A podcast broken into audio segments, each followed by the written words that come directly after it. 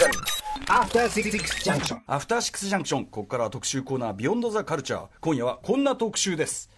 新企画。当の本人が説明しますシリーズ。コスプレという言葉がいつどうやってできたのか。当の本人が説明します特集繰り返しが多いな。うん。ということで突然始まってしまいましたね、今夜から突然始まりました新シリーズです。今や普通にみんなが使っている言葉やものを最初に使い始めた人にその話を聞くカルチャー歴史検証シリーズですはい。ということで、その記念すべき第1回のゲストとして、アニメ特撮関連の書籍編集を多数手掛ける編集プロダクション、スタジオハードデラックスの社長にして、アニメ、特撮、SF など、いわゆるオールドオタク業界でその名を知られる高橋信之さんでございます。えー、若かりし日の映画評論家、町山智博さんともね、先ほど、後ほどちょっと、と飛んだボムというかね、隠し玉が用意されているということで、よろしくお願いします。高橋信之さんです。はい、よろしくお願いします。はい、高橋でございます。あの実は先週の火曜日ね、はいえっ、とカルチャーレポートのコーナーでロフトプラスワン第0回春の東京国際サメ映画祭の模様をね。はい、えーお伝えいただきました。ね、あの客席客席に向かってね、みんなみんなサメ好きがシャークっていうね、なんだその掛け声っていうのがありましたけどね。とね、面白い感じですよ。はい。えー盛り上がりましたか？盛り上がってますもうえっとですね、サメ映画祭まああの一応ゼロ回をずっと続けようと思っていて、えーはいはい。今あのいつまで行っても1回にならないんです。よ、僕の満足する1回というものがあの完成するまでずっとゼロ回を名乗り続ける。名乗り続ける。はい。今回まだゼロ回更新ですか？まだちょっと待ってはい。しばらくゼロ回ですあね。の何でしたっけ？あの日本版のあのサメ映画でねとんでもないそのグラビアアイドルがうろうろジョーズ・イン・ジャパンというどうですね。ぞジャパン。どうしようもない映画がありまして、この球団会はいかがだったんですか、そのあのね、スタッフを招いての、はい。監督のですね、えーお友達で助監督だった人が、まあ、これ以上冷めない、え攻めないでくださいです。ね。といううまいねこれちょっと感じちゃいました。はい。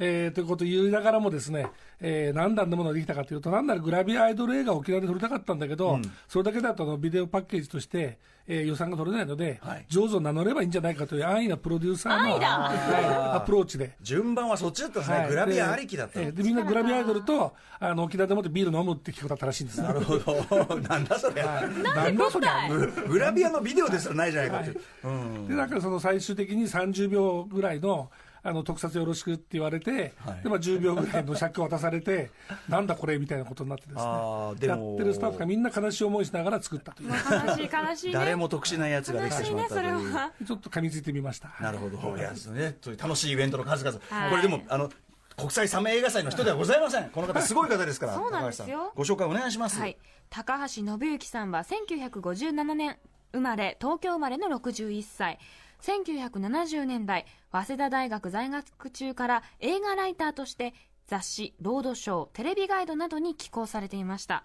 そして1981年にスタジオハードを設立。映画演劇テレビなどの記事編集や漫画アニメゲームといったオタク系の出版物の制作デザインを行っています。ここでアルバイトをしていた学生の一人が早稲田大学漫画研究会の後輩だった映画評論家の町山智博さん。トマッチーが、はい、うんということなんですね。現在は出版編集およびビジュアルデザインのプロダクションスタジオハードデラックス株式会社とキャラクター商品とライツマネジメントの会社サイバーダイン株式会社そしてコンテンツと人材育成の会社トランスメディア株式会社の3つの会社の代表取締役を兼任。すごいですね。また東京国際アニメフェア実行委員で日本アニメーター演出協会の応援団長。東京アニメセンターのファーストコンセプター。アニメ記者クラブ。アニメプレスセンターの起案者理事の肩書きもお持ちということでもうてんこ盛りでございます。肩書きが肩書きがね、多いというのがね、すごいですねこれね。てんこ盛りですね、うさんくさいですねって歌丸さんのセリフをですはね、いはい。台本に、はい。あの遠慮なく言ってください、はい、あの感じたまま、はい。はい。肩書きが多すぎてうさんくさい。まさに、ねえ、ははい。い、あとまあ高橋さんは、えっと川崎実さんとか雨宮啓太さん、えー北村隆平さんといった映画特撮監督らの交流もある、このね、えっと最近そのね、えっとインタビューされた、まあなんていうんですかね。イン。タビュー本が出まして、オタク家業秘伝の書という本が、ね出されておりまして、山中山中企画さん、えーで、あのーこれを拝読するとですね、まあ今日はコスプレのね起源のお話を伺いますけど、はっきり言ってコスプレの話は本当にごく一部ですよね。はい。高橋さんのキャリアのまあそうですね、はい、はい、もうそんもっといろいろなのでちょっとねあのその辺の話も時間がある限りは伺っていきたいと思います。とりあえずあの高橋さんの作られた本でこう後ろに載ってるだけで、僕このジョージ・ルーカス究極、究極コレクション、はい。これあのあの持ちたんですけど、はい。はい、あのこんな本作りまはい。した。、僕これ、れ、あのもかもちろん買って、あの読んでて。ジョージ・ルーカス本としては相当なびっくりするような情報とか、はい。見となんのことない記事いっぱい載ってる写真もすごいんですけど、悪口もツッコミも書いてあるんですよ。はい、書いてあります、で素晴らしい本なんですけどガチャガチャしてて読みづらい。これはね、詰め込みに詰め込んあだいや、翻訳本なんですよ。はいはい。元はね。でアメリカで買って、イギリスの出版社の本で、イギリス人は結構英語じゃ、映画ジャーナが自由なんで、ガッツンガッツン突っ込んでるんですよ。もうねすこれごい面白いと思って、でそのまんまいっちゃった。翻翻訳権を買ってですね、はい。で、もう向こうに持って話をしたら、レイアウトは書いちゃダメだと。おおあそうなのがあったんですね、でうわーとか日本語にすると文字量多くなっちゃうから結構大変なんだけどなーなんて言いながらも、もう無理やりで詰め込んで、あのイギリス側のレイアウト通りやった結果ですね、あじゃあ元がガチャガチャしているんだな。るほど。これは字が多いな。でも読み込みたい、うん。だし、ページごとにやってる企画が全部ページごとに変わっていくから、そうですそれで見開きのページの中でもまた違うことをやったりしてるから、ええ雑誌のね連載をこう集めたような感じ。まあそういう雰囲気ですよね。はい。これでもね、あのーまあ、スター・ウォーズのみならず、そのジョージ・ルーカスファンとかね、はい。あの仕事の網羅してるんで、めちゃめちゃ読み応え、だけではなくて、いろんなね、えーご本も手挙げられてますしね、お仕事されてるということで、なんですが、本日は、今日はこの話を伺いたいとはい。思います。では、えー私ね、読ませていただきますね。当のご本人が説明いたします。コスプレ前夜、そしてコスプレ誕生の時ということでございます。まあ、コスプレという言葉ね、今もう、普通の人当然使いますよね。はい。あれですかね、ああいう辞書とかにも載ってたりする勢いなのかな、今や。かもしれないですよね、はい。えーつい最近ですねなんかあの広辞苑にも載せていただいたみたいで、第7版かな。もう広辞苑買わなきゃなと思ってしば久しぶりに買おうかなと思ってるんですけど、はい。いやでもそんぐらいね定着してる言葉、定着した言葉なんですね、なんですが高橋さんがこの言葉を作られたということで、これはあの非常に先ほどのメールでも懐疑的なね、そうなのかっていうね本当みたいなのが来てますけどね、えーということで当のご本人コスプレ誕生の、えー秘話を伺いたいと思います、どういういきさつでこう出来上がってきた、まあ、もともとですね、この言葉自体は、はい。あの僕がまあネーミング、僕と、まあ、吉岡仁という人間と、ここに町山もいてですね、はい。ガシャガシャ言いながらその言葉にして、雑誌の連載タイトルに使ったところからこう流行った言葉なんですね。じゃあ最初は雑誌の連載だった、はいタイトルではい、で僕らがそのいかにもつけてこれをコスプレと呼ぶぞという宣言したわけじゃなくて、雑誌のタイトルにコスチュームプレイ大作戦コスプレ大作戦というタイトルで今日そのまあ雑誌持ってきたんですけどその雑誌はですね、はいこれは、んなえーマイマイアニメというね。も今は亡き秋田書店の、今は亡きアニメ誌です、ね、アニメ誌ね、はい。表表紙ははあります表紙はボトムズという、で、えー、プラッと開くとですね、えー気分はもうアニメヒーローコスチュームプレイ完璧変身大作戦というね、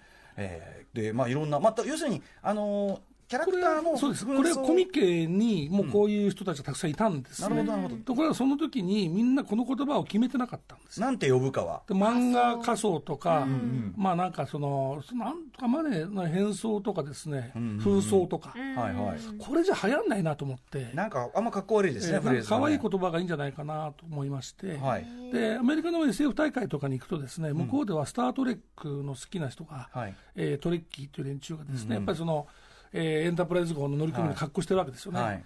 で彼らも、えっと自分たちのことをマスカレードって呼んだりしてるんですマスカレード、うん仮想舞踏会もう仮想ですねもう、でもこれをちょっと使うと、なんか仮想ね、あの貴族様の遊びみたいなんで、マスカレードじゃねえだろうと、で、まあ、僕らも何にしようってことで、まあ、キャラクターとかユニフォームとか、プレイとか、はい。あとモードとかスタイルとか、いろんなカタカナを原稿用紙に書いて、組み合わせ組み合わせした結果、はい。まあ、これが一番なんかあの短くしても可愛いんじゃないみたいなこコスとで。プレ。コスチューム、はい、コスチュームプレ。イでコスチュームプレイ。コスプレ。っていうふうにつけた、はい。しかもそのコスチュームプレイって言葉そのものは、まあ、英語のにまああるじゃないですか、はい。表現で、はい。はい。それに関してその町山さんがそうなんです。指摘されたという。はい、これですね、さすがにね、当時でネットもない時代にね、図書館に行ってですね、彼はコスチュームプレイでいいのかということで調べてきて、そう真面目ですね、真面目なんです。よ。うん。いきなりね、その、先輩、これ違いますよと、コスチュームプレイっていうのは、あのい衣装をつけた、例えばベニスの商人とか、はい。ああいう衣装をつけた劇、歴史時代ものの劇、歴史劇、歴史劇。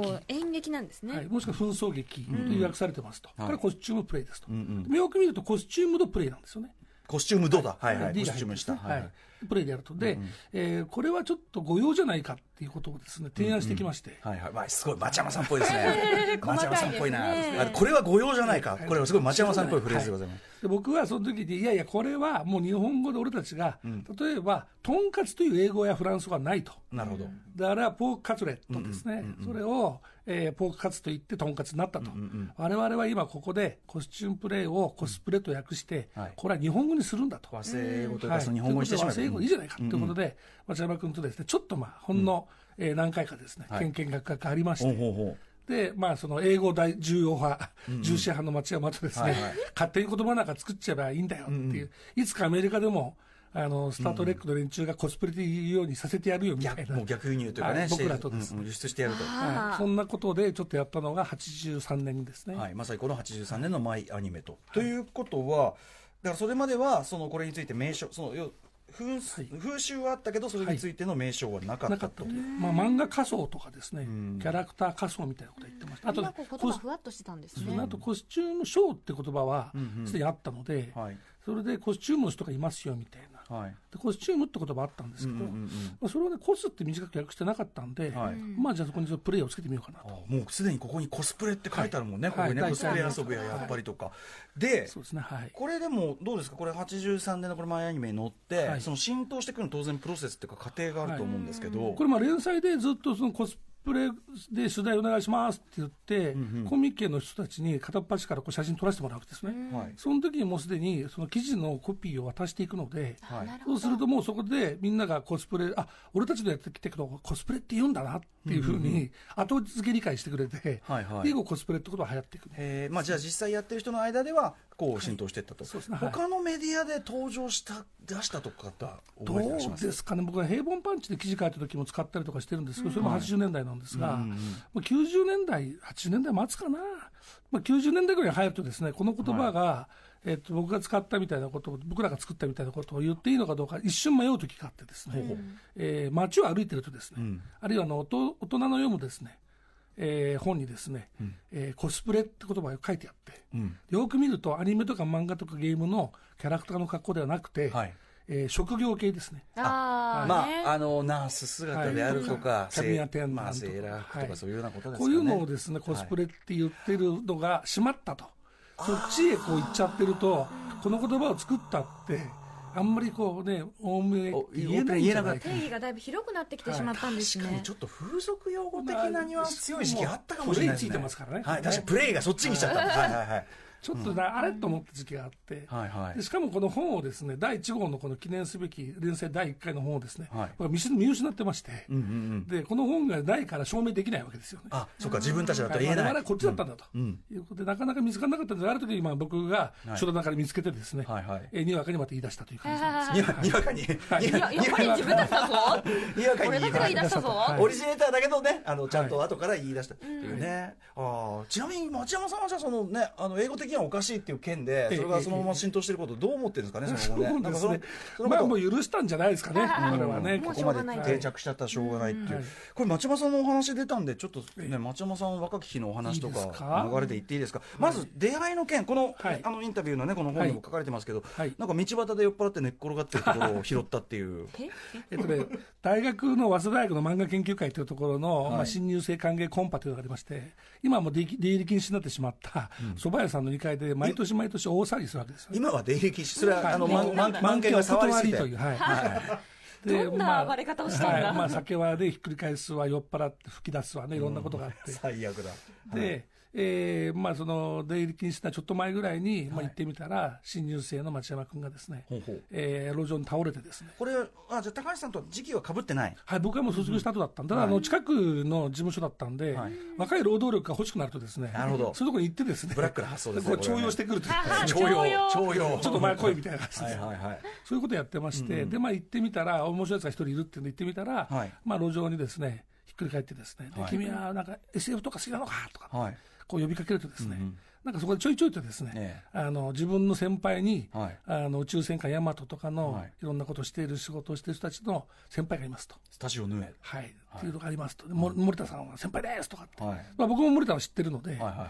なんだそれとかって言って、うん別にやらかないわとかって、なんか思わずなんかね、あの踏みつけてしまったです、あ僕はまあなんかその時はお酒飲んでなかったんだけど、なんか勢いで踏みつけてしまっーた。なんとなく踏みたい、踏みたい顔してたんでしょうね。踏みたい雰囲気、踏みたい雰囲気だったんでしょうね、これその後はね。は起き上がってきたら、見事にこういう靴だとかついてて、初めて、人生初めてこの、ここに顔に靴の跡のついてる人って、酔っ払ってる人って見てですね町、山さんでも似合いそうな感じもしますけどね可愛いやつでした。本当にね。でも当時からやっぱり知識とかすごかったんですか？ものすごいですね。はい。僕、いまだにね、町山君にもらったというかですね、はい。オリンパスパー、メーカー言ってるパールコーダーというですね、はい。今はなきあの、えーマイクロテープトラックのですね、はい。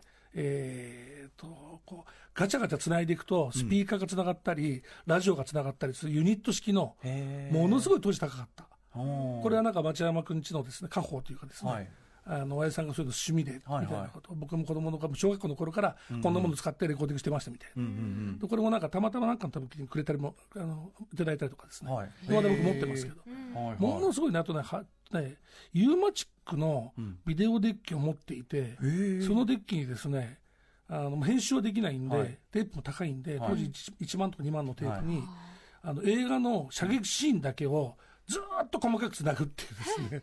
なんか今の人がやりそうなそうそうそれものすごいですね、それが小学校の頃に。へえでそのまあ、編集機がないので、テープに、えー、と例えば今日の日曜映画劇場でこの、ね、かアクション映画があるぞっていうと、ありそうだってあたりを。射撃のシーンだけピッとこう録画する、すごい話だな。ずっと繰り返すとユーマチックテープが何本もこれもね、僕の部屋にまだあるんですよ。ね それ見たいですね。動くのかな、あれな。町山さんバカですね。ものすごい、やる凝り性ねやっぱその。小学生ですよ。はいはい。こいつはすごいなと思って。じゃあもう大学の時点ではすでに相当なさまざまなオタク知識も備えて、まあねそういうあとそのちゃんと調べる域みたいなのもね、ええ。ええ。今に通じますね。素晴らしいです。はい。はい、でまあじゃあ若き町山さんをその編集に使って、そうですね。で、僕はあの、必ずですね、後輩使うときにですね、え後々、えあの、先輩それ言わないでくださいっていう、ええ。若気の至りをですね、残すっていうのも僕の仕事のテーマなんで。どんな仕事なんちゅうどんなんちゅう先見の目だ。やだ先見の目だよ。こいつはそのうち偉くなるから、なった時ええに、こんなことやってました、若い時って面白いかなと思って。はい。まあ例えばこれはですねはい、映像の編集、これはあの、ジック出版局、JICC という、今ははい。宝島社宝島出してるとこ。はい。宝島社ですね、ええ今はね、名前変わって。まあ、町山さんもともとね、はい。おられたはい、でこれ頼まれてですね映像の編集っていうですね、まああのハウトゥーとえいうかね、えメディアワールドってハウトゥー本をですね、あの小学校中学校がそれが読めるぐらいの、学校図書館に置かれるような映像の本とかいろんな当時のを作ったんです8ミリとかでね、まあ、はい。作る人、若者がいっぱいいたので、はい、で作ってくれって言ってで町山が作ってくれたページがですね出ました。モンタージュっていうのがありまして、はい。これ、ね、まあモンタージュっていうのは、例えば一つの男の顔が映って、その後に、まあ前とか後に子供が映ってれば、その子供を可愛いと思ってるように見えると。はい。あるいはご食べ物が映れば、それはお腹空いてるように見えるし、はい。怖い人に出会ってたら、怖いように見えると、はい。い、うことを、まあ、理論ね映画理論。町山がそれを説明するために自分でやらせてくださいってページ作ってきて、はい。でこのね、あのモンタージュのモデル誰がいるんだね、僕がいますって言って。これ若きの町山さん。ですね。はい、ところがね、どの絵もですね、ええ。見えないというですね。あのですね、まあ、要は町山さんがボケっとしてる若きの、まあまあ、なかなかシュッとした青年に見えますよ、はい。で、えー、可愛い子供をね、見て、微笑んでるように見える、見えねえでい見えない、ね、うまそうだなと考えてるように見える、見えない、ね、殺されると思って驚いてるように、全然見えない。全部同じなんかぼやーっとしてる。あの顔が顔がボケっとしすぎなんですよ、いくらなんでもボケっとしちょっすぎで。とね、これはまあクレショフと言ってたんですけど、クレショフの実験、実証実験がですね、我々失敗した本を図書館に置いてしまったというですね、全然見えないっていうね。ごめんっていうね、この読者はこれ全国で図書館でね、みんなあのはい。ツッコミを入れてる可能性がある、でも、この映像理論の記事をやっぱ町山さんがやられてたっていうのはいはいも、まさにね、ーこれをですね、小学生向けということで、はい、はい、無理してやり作ったんですけど、うん、いや、い。いですね、これ、まあ、記事としてはしっかりしたものですけど、はい。残念ながら、町山さんはコーナーは失敗したという残念という、いいこれ、本人、お八の字眉毛え、これ、後に本人に、お前、この、今回初めてですね。あマジですか、初公開。はい、もしかして彼忘れてるかもしれないですね。町山さん、もうすっかり尻尾はつかみましたよ。高橋さんは忘れない。これは、これは、え、こあの、こちらの、あれですね、ぜひ皆さんにね、はい。画像とか見せたいですけど、ですね。なんかネットでとかツイで見れれッターとか載せね。はてい。いのかな、これねはい。いいと。思います。これは広げたいですね。ね、そういいですよね。こんなね、いいはずです。わかんない。けどいいでしょう、図書館にあるぐらいですから。はい。あとなんか先ほど、はい。まもう一個ですね、ちちらっとどっかしまっちゃった。あれ？さっきのどこかにあ写真？挟まれたのかしら、えーとですね、同じようにですね、当時ええ。テレパルという雑誌がありまして、はい。はいあれどこちょっと町山さんの？でも先ほどね持ってらっしゃったからそ絶対そっちの方じゃない？えそんな雑に扱っていい写真なんですか、逆に、はい。ありましたありましたはい。えーとですねこれがですね、えーテレビ雑誌で、ええ。ベータマックスと VHS というカセットの大きさの違いを説明すると。はい。いうことで、えー当時あのフォトショップとか合成ができませんので、はい、えー、とベータと VHS の、ん。えー写真を後からはめ込むのにはめ込む用の木枠を、はいはい、えー首から掲げて、はい。でベータマンと VHS マンというですね合成用の素材を作ると。はいでその角度でもう一回写真を撮ってはめるというですね、ええ。そういうことをやった時の素材なんですけど、はい、で、まあ、女の子が真ん中にこう立って、喧嘩はやめて風なんですかね、はい、こう立って。私のために喧嘩しないでみたいな感じになっている、え VHS マンとでベー左タマンの。左側が VHS ですかね、い。細長いですからね、でベータマンがこれは町山君ですね。若きの町山さんですかね、はい。まあ、サングラスして、はい。まあ、鉢巻きというかね、なんか頭にピヨーンとした宇宙人風ですかね、つけて、まあ、端的に言うとクソダサいです。はい、すごいこのなんか服装がそうね。まあ、自前まあ、自前ですから、で、いつも満件に行く時の格好ですね。当時は町山さんはどんなような雰囲あの服装というかね、雰囲気いやもう変わらず、僕らもそうですけど、ジー、パンでスニーカーで、あとはもう T シャツとかですね、まあ、あんまかっこいい、かまってるは感じじゃないっていう感じなんですかね、町山さん、いろんな証拠が上がっております。いあとちょっとあの、さらに。佐野史郎さんに似てた時期がありました。あこれは、もうこれは30年ぐらい前と思うんですけどこれはもう入社、宝島とか入られてえーからなんですかね入ってましたね、はい、入ってましたね。でもやっぱ動画、今でもそうですけどね、はい。少年のようですよね、キャッキャキャッキャとね、チンコはどうしたこうしたなんて、すぐね、すぐそういう話、すぐ、すぐチンチンなんですからね。可愛らしい方ですね。可愛らしいんですよ。あ、ちなみにですね、コスプレ、はい。ね、えっと、先ほど、まあ、コミケとかではやられてる人いて、ど、どんなコスプレが多かったんですか？えーとやっぱね、ラムちゃんで、まあ実はその当時、漫画家さんでですね、一はい。本木晩さんという人がいて、この人がラムちゃんのコスプレをやったことがですね、有名、有名、はい。さん。このコミケの会場は当時ですね、あの晴海の方にだったですね、はいはい。えー見本市ですね、会の展示場なんですけど、はいええ。そこでですねみんなやるんですが、ん。えー会場と会場の間、いくつかの間が分かれてて、はい。間と間の間、外なんですね、うんうんうん。一回こう、まあ、行動じゃないけど、はい。こうね、その道を表に出る。出なきゃいけない。その間に結構水着の子がですね、はい。出入りしてて、はいはい。はい後から禁止になるんですけど、間と間をまたいではいけませんと。あまりにもね、半裸の女性がね、普通にこう歩いてきたとか、違う展示館で違うこうイベントやってるところにこう来るとですね、ギャーッとなんか水着の方がいるっていうざわってなりますよね。ね。いうことで、あの出るときはなんかコートを着てみたいな、はいはいはい。ことになったんですけど、水着の上にコート。えー一本木晩さんという方がですね、はい。はいラムちゃんをやったのが、はい。まあ、ああいうことやっていいんだっていうですね、うん。みんなやったりとかですね、あとは、あ、そうなんだ。はい、あとは、ね、当時ですね、あのチャコットさんというですね、はいああののレオタードとかババレエとかのですね、服を作られてる、あそこがですね、はい。あのまあ、と生地、今はでも当たり前の生地なんですけど、伸縮性に富んだですね、はい。スパンデックス。スパンデックス。はい。はい。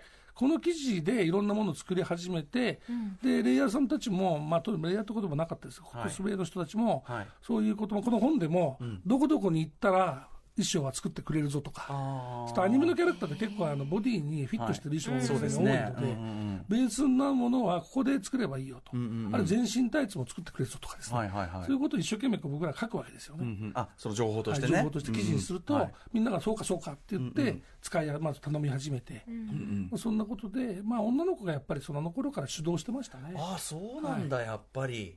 こう。もうコスプレはもう5割、6割もう女の子がスタートして、いやーまあ、はいそうですねお人形遊びが楽しいのと同じようあ、に多そうか。分自らも着せ替えするように。うん宇垣さんもやられるんですか、コスプレ。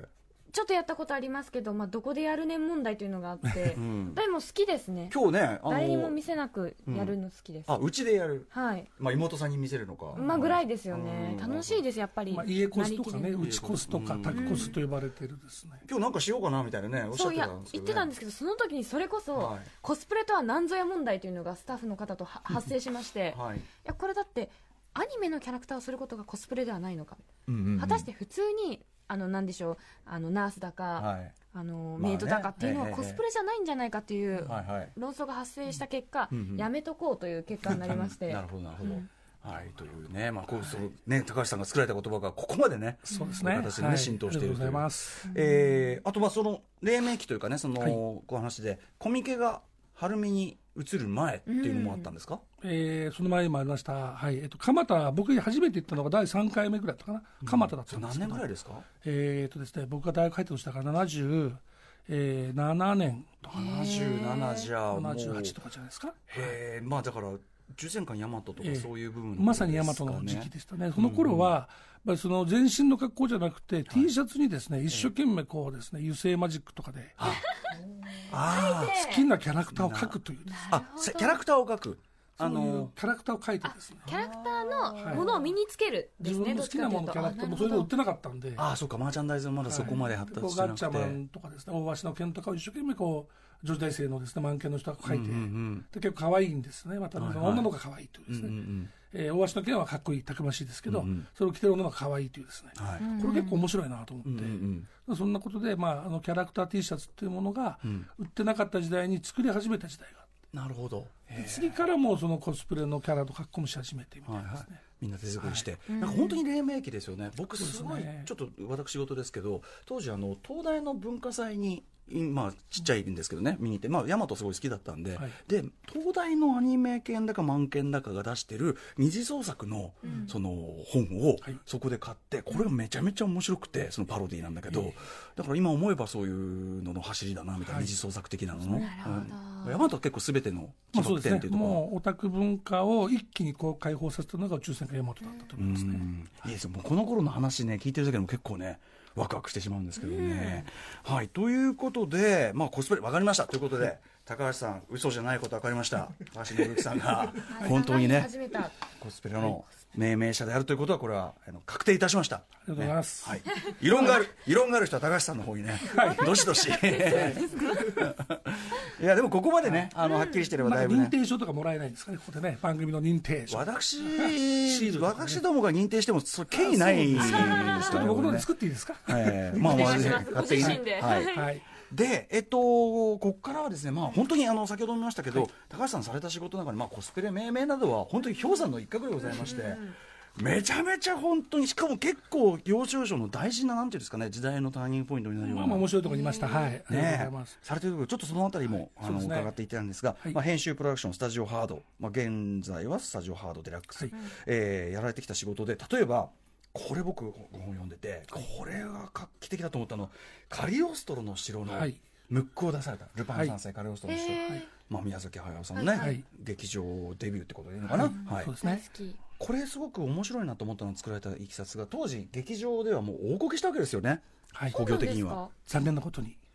だし工業的にも、まあ、若干それこそ、ま、モンキーパンチさんがね、あの嫌いだとか言っちゃったりとか、はいなんか微妙な空気の中、スタートは非常にですね、悲しい目に遭ってるんですよ。す私好きだけどな、はい、そういやもちろん今もうみんな大好きなんですけど、最初はそうだったんですよ本当に。それがだんだんこう評判を上げてったっていうプロセスがあるわけですよね、そうですね。で、まあ、その時に、僕はもともとあの、旧ルパンが好き、まあ、旧ルパンのテレビ大好きが好きでと、かはい。高校の卒業の時のなんかしょ、えっと、卒業生が送る予選会みたいなやつで、はいあの2年のうちのクラスでもって、ルパンの寸劇やったりとかですね、ああそうですか。そんなおバカな子だったんで、なるほどなるほど。でまあまあ、ルパンずっと麻薬してて、でカリオストロが、まあ、こけちゃったけど、悲しいなあなんて思いながら、やっぱり、まあ。あの劇場でそれはご覧になって、はい。やっぱりこう傑作だと、はい、でこれはなんか残したいと思ってる時に、まあ、あの自分らがもう自分の編集事務所作っちゃったんで,、で出版社に企画を持ち込める立場になったんで、はい。これやりましょうと、あ持ち込まれた絶対これ当たりますよ、うんうん。でやりましょうってこれでもよくね、はい。だって向こうはだっていやだってこけたんでしょと、ねえって思っちゃいますよそうなんですよ、ね、えーみたいな、今更、みたいな、絶対いけますと。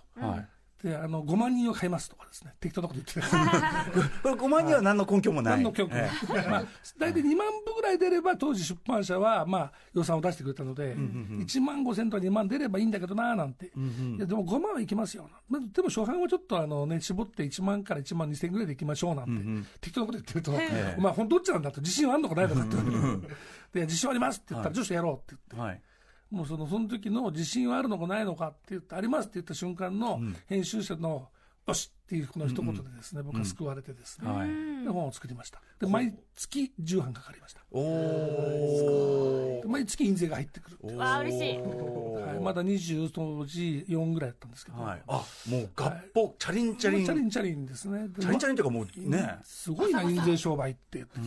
これ生臭い話どんぐらいチャリンチャリンだったんですか？毎月、えーとですね、毎月ですね、50万ぐらい入ってくるんですよ。あはいはい。で当時はマンマンションで学生が、まだ会社じゃないですから、はいあのマンションで学生が起業したぐらいの事務所に、えー入ってくるとです、家賃も全部カバーできるし、みんなの飲み食いもカバーできるし、はいはい。働かなくてみんな今月みたいな状況になるわけですよね。なるほど。発想がダメですけどね、なんだこれとかって、そういう時期があって、はいでこれはまあさうまく成功したんですけど、トータルすると、あの時って多分2000万円以上になったんですね。えー、すごい、2000万以上、これでもやっぱり大事なのは、つまり当時はあのまだレンタルビデオとかも知らないですから、はい。映画館で見て、映画を反数する方法が、もうサントラを買ってきて、まあ、目をつぶるか、あとはその場面場面なんてね。そうですね、はい、本を見ずそういう本で、いわゆるそのフィルムクリックをとにかくたくさんですね、あのコマを載せようっていうですね、はい。そういう本を作りまして。なので、そういう需要が実はめちゃめちゃあった、だからはい。あった。んですねはい読みは正しかったってことですね、そうですね。高橋さんね。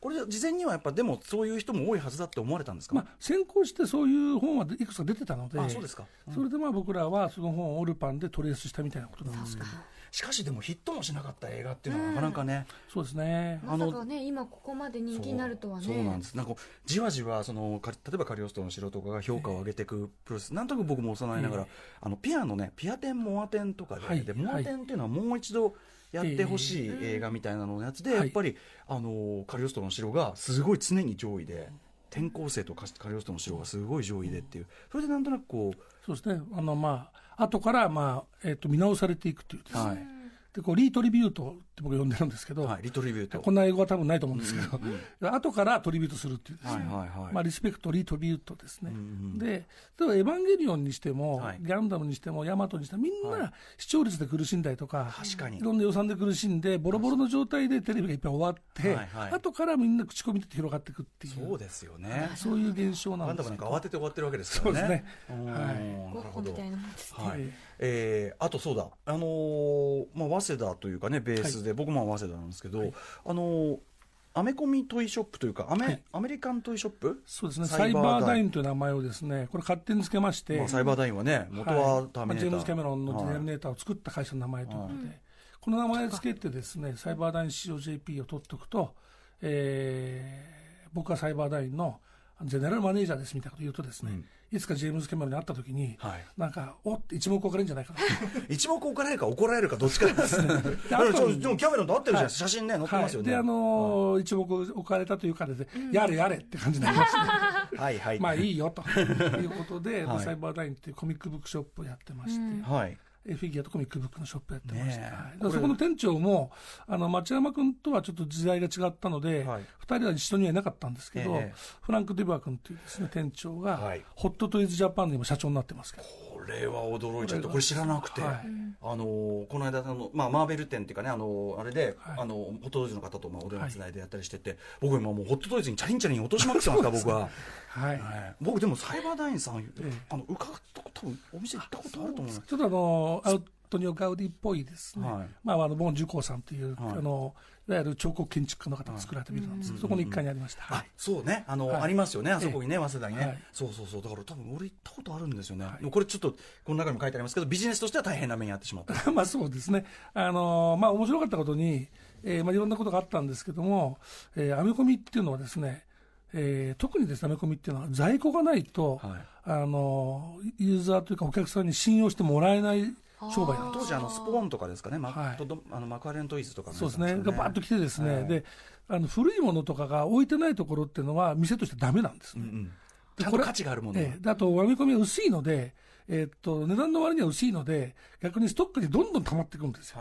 普通の初段だったらば、ここを全部貯めても、はい。まあ、あの売り値にすれば30万円分だなってところに平気で100万円分入っちゃうんですね。はいはいはいそうどんどんどんどんこう在庫が増えていって、しかも在庫があることがやっぱりファンにしてみれば、はい。あこれもあった、あれもあった楽しいじゃないですか。僕もそれは分かるんで、はい。そうこうしてるうちにですね、どんどん在庫が増えていくっていうですね、これあの、店としては良くないですよはね。い。商売としては、仕入れてもどんどん売れなきゃいけないのに、うん。えーあの困ったなと思いながらも、でもまあいいやと。うん。あの、マミコミショップの店長のオーナーをやったっていうのも、はい。ちょっと自慢できるなと。はい。実はアメリカにその僕があの目指した店がありまして、はい。あのゴールデンアップルというですねお店がありまして、えつい最近あのマーベルヒーローがですね、はい。ユーバースのメンバーがええスタートあのバスで持ってスターツアーズバスで持って、はい。そこのコミックブックショップにん。押しかけるというですね、サプライズ、はい、そういうことをやってビデオも出てるんですけど、はいはい。そのお店が、まあ、ゴールデンアップルという店で、これを始めたビル・リボーイッツさんという人が、はい。まあ、何年か前亡くなってるんですけど、この人はライノレコードというですね、あライノ、はい、ご存知の、はい。はい、ライノレコードの創業者は、ライノのビル・リボーイッツさん、他含め3人なんです。この人1人は、俺、アメコミやりたいんだって言って、ライノの株を売って、それで始めたのが、なんと、アメコミショップ、ゴールデンアップルというです。あそうなんですでね僕はそれを見てたので、はい。これ後で知ったんですけど、えビル・リボッツが面白いと思ったんで、えで自分もまあそんなような店作ると思って、うんうんであのサイバーダインって名前をつければ、はい。結構これはこれでもってね、はい。い、つか楽しめるなと思って、うん。まあでもとにかくちょっと若干そういうお金がある人の若干道楽ニュアンスないと無理っていうことが判明、余裕がないと、はい。ちょっとアーカイブ要素がね、はい。兼ね備えてるからってことなんですね、面白いですね。だからその高橋さんもその成功もされてるけど同じぐらい失敗もされてるというあたりがこの本面白い。浮き沈みがね面白いあたりでそれ全部楽しんでらっしゃるのがすごいですそうよね、失敗もね楽しまれてるし、なんかあと僕はすごいねあの発想としてはね僕近いところもあるなと思ったんです。例えば日本語ラップっていう、はい。今なら、はい。このジャンルで今なら俺トップ取れんじゃんっていう発想でいく感じは、近いんですけど、ええ。それをぐいぐい結構ビッグビジネスにつなげていくじゃないですか、まあそこがやっぱすごいなと思って。ビッグかどうかわかんないですけどね、はい。はい、オタクオールドスクールと僕は呼んでるんですけど、うんはい。見事な市場になって、はい。えーとかね。あといろいろ本当伺いたいドラクエシリーズ初のはい。公式攻略本を作られたとかですね、今若い人の間でめちゃめちゃ読まれてるというボカロ小説も一番読んでらっしゃると、ね、ボーカロイドはですね、もともと音声合成、歌声合成っていうのは昔から興味があって、うんうん。あの京都の三層圏ってところがですずっと研究してたのも、うん。僕らもこう通ってですね、資料もらったりして、で、これは来るななんて思った時にヤマハが、はい。まあヤマハさんが2004年に一遍出しまして、はい。あんまりうまくいかなかったんですよ。最初は？で2007年にもう一回2を出すんですね、その時に、まあ、札幌のクリプトンフューチャーメディアという会社が、初音ミクというキャラクターをくっつけて、はいはいでブレイクするわけですね、うん。でちょうど2007年っていうのはニコニコ動画が始まった年で、はいはいはいはい。ニコ動と一緒にこう流れて、両方とも上がっていくんです、ね、確かに確かに。でそれをこう見ててですねどんどんどんどんボーカロイドを使って歌声音声合成で、えー作曲家がどんどん曲を発表していくと。えそれまでその歌手がいてくれなかったら、うん。その楽曲どんないい楽曲作っても歌ってくれる人がいなかったら発表できない、ええ。まあ、昔のフォークソングライター、えーシンガーソングライターが自分の声で自分で歌っ作った曲を自分で弾いて発表すると同じことがはい、ボカロでまた始まったわけですよ、うんうんうん。これ第二のフォークソングブームだと、えなるほど。これいけると、なるほど。その捉え方は面白い、はい。それで、これを追っかけていった方がいいなと思って、追っかけていった時にですね、まあ、たくさん本作るんですけど、はい。ボーカルを楽しもうというですね、はい。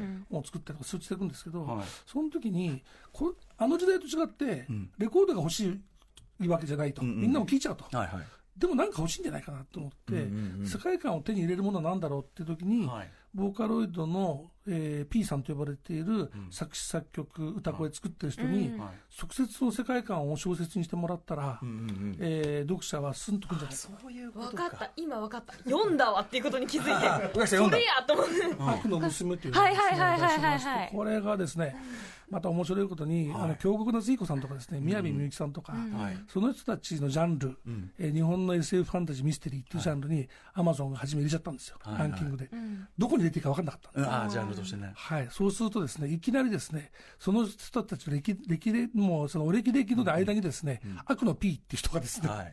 いきずなり。っと今売れてる本ベスト3とか2とかに入ってて、もうすいませんみたいなですね。いやでも狙い、ね。はい。